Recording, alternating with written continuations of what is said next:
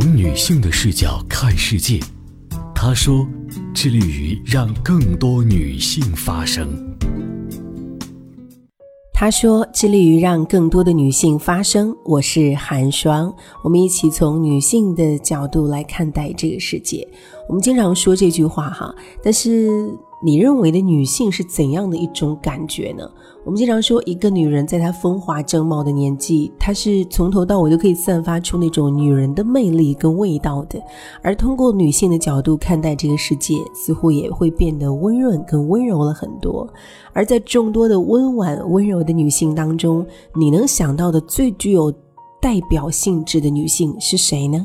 前段时间听我一个好朋友说，哈，他在广州参加一个活动，偶遇了赵雅芝，回来就一个劲儿的跟我说，他说韩双，你知道吗？赵雅芝真的太美了，她是我见过的，在她这个年纪当中最美的。然后我就一下子回忆到了她之前带给我们那些特别特别经典的荧幕形象，似乎她就是。在我们所认识的女明星或者是女性当中，最具有代表性的、具备了温婉跟温柔气质的很特别的一种存在吧。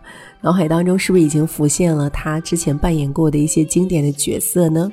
她应该是我们童年记忆当中最美的那个美人吧，尤其是扮演的白娘子哈。说赵雅是不是古典美人最好的代名词，一点都不为过吧？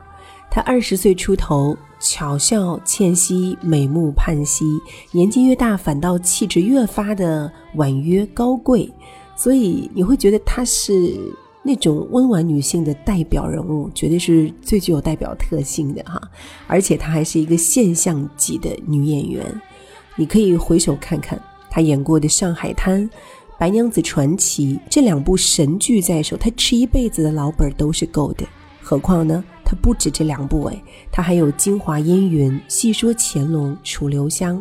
同代的女演员里，能够跟他 PK 国民度的，也许只有林青霞了。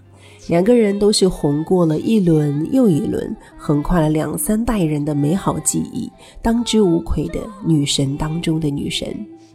赵雅芝呢？她是从空姐到港姐的。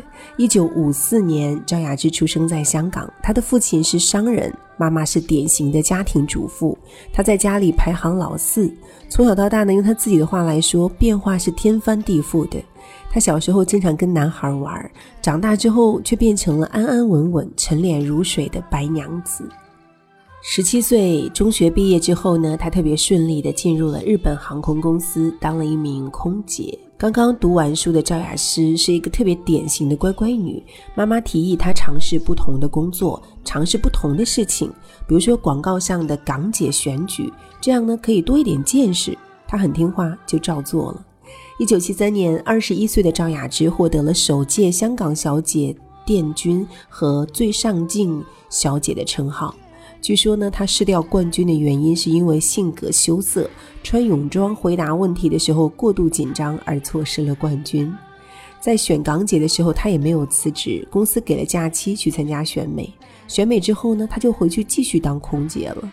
我觉得可能我自己性格是，我是一个比较愿意尝试新事物的人，或者是嗯可以接受接受挑战的人吧。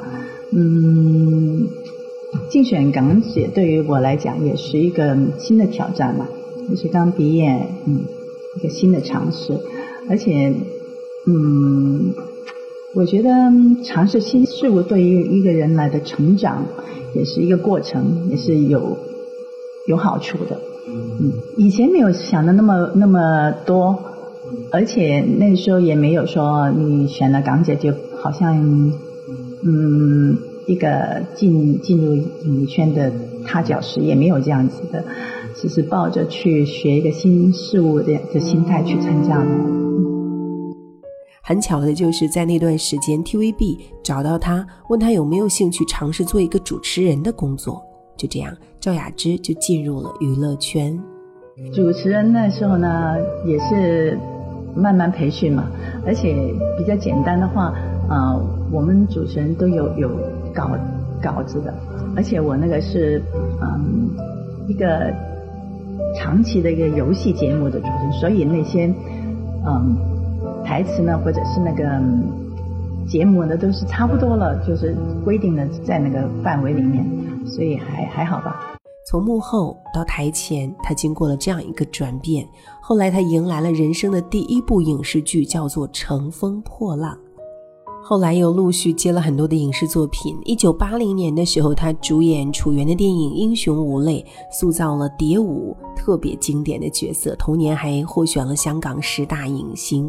我想继续再跟你介绍一下哈，他在电影圈发力的时候，你们所熟悉的关之琳、张曼玉、刘嘉玲、邱淑贞这些人都还没有出道，所以如果他当时专注于电影，成就也不会低。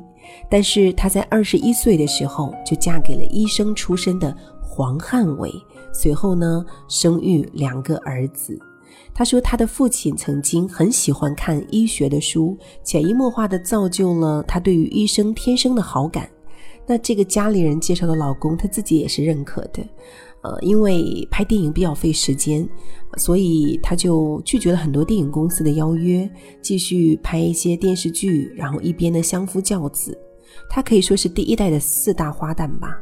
七八版的《倚天屠龙记》当中，他扮演的那个角色也是非常的经典。这是他的首部古装戏，到后来。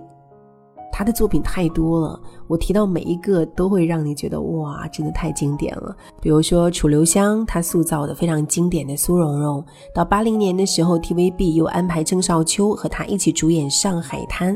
后来呢，郑少秋因为身体过度疲劳。生了一场大病，所以他没有演《上海滩》，后来才有了我们看到的周润发和赵雅芝的合作。周润发曾经也说过，他很感谢呃郑少秋让他演许文强，因为发哥因为演这个电视剧当中的许文强，造成了大红大紫，《上海滩》万人空巷，其实比《新白娘子传奇》还要火。像朱军、高晓松他们那个年代的人都公开说过，冯程程是他们非常喜爱的角色。随着《上海滩》的热播，发哥走红，赵雅芝呢也被港大的男生推选为了本港最受欢迎的女明星。当时呢还流行过一阵毛衣小短开衫，穿在旗袍的外面，叫做程程衫。所以赵雅芝可以说是最早的带货女神了。在她的事业最高峰的时期，家庭却生了变故。一出道就结婚生子的赵雅芝，当时并没有很远大的志向。只想平平淡淡，一边拍戏工作，一边相夫教子。谁想到他命里带火呢？第一年拍电影就是票房年冠军，推掉邀约，放弃电影生涯，专心拍剧的当年，一部《楚留香》火到了台湾。接着第二年又撞上了神剧《上海滩》，所以赵雅芝的命里就是注定了要火的，躲都躲不过。但就在这个时候，她的婚姻却出现了问题。一来呢是女方事业辉煌聚少离多，二来是男方大男子主义受不了他跟其他男艺人镜头前的恩爱，三来呢遵从父母的意愿结婚太早了，婚后发现两个人的性格其实并没有那么合适，后来呢啊他也做过努力拒绝了很多的邀约，但是还是未能挽回那段婚姻。赵雅芝在后来的回忆当中说：“她说，一九七五年我就结婚了，后来有了两个儿子，但是的确两个人的性格相差很大。我那个时候就发觉，事业再怎么成功也没有用，生活要是不幸福，什么都是没有心思做的，整个人很辛苦，心也苦。在夫妻分居期间，在第一段婚姻走向尾声的时候，她遇到了现任的老公。”黄景炎两个人在拍倪匡的小说改编剧《女黑侠木兰花》的时候传出了绯闻。赵雅芝当时对外界表示一切只是误会，她以为他也会说相同的话，可是没想到这个男人直截了当的表示我爱赵雅芝，然后站起来旁若无人的就走了。性格传统内敛的女生，通常都会被这种热烈而直白的人感染到，所以沈碧君会爱萧十一郎，林真心会喜欢徐太宇。一九八二年的时候，赵雅芝与黄汉伟正式离婚，并且为了争夺两个孩子的抚养权对簿公堂，这也成为了当年娱乐圈当中最火爆的话题。那是她人生最低落的一段时光吧。但是她现在的老公呢，一直陪在她的身边。其实，嗯，我们相处好像都没有什么变化。有时自己啊想想，还还不感觉时间那么快，因为可能就是比大家相处的很舒服，嗯，所以就觉得还是那个感觉，还是很温馨，还是很很深的，大家对大家的感觉吧，嗯。后来兜兜转转，他又饰演了很多经典的角色，又成功，真是我们刚刚说过的，他跟林青霞一样，火了一轮又一轮。好在他遇到了一个对的人吧，可以在接下来的岁月当中一直陪在他的身边。她现在的老公呢，陪她到处飞，参加一些商业活动，出席一些综艺节目也好，而她自己也很享受。有粉丝说：“你一定要照顾好自己的身体啊，毕竟啊已经是六十多岁的年龄了哈。”赵雅芝还在微博当中回复粉丝说：“谢谢大家的关心，但是我很享受工作。”赵雅芝真的是那种从年轻的时候一直美到老的人，美了一辈子的人。所以就像我们今天分享的这篇文章的标题一样：“四种美人，只因天上有吧。”谢谢大家陪我一起听到赵雅芝的故事，其实还有很多的细节我都没有分享到。以后在他说节目当中有机会的话，我会继续来跟大家分享赵雅芝的故事。她的温柔，她的贤淑，也许是每一个男人跟女人都赞叹的女性的形象吧。但愿这位陪伴了几代人年少时光的美人娘子，能够一直美下去，无忧自信的美下去。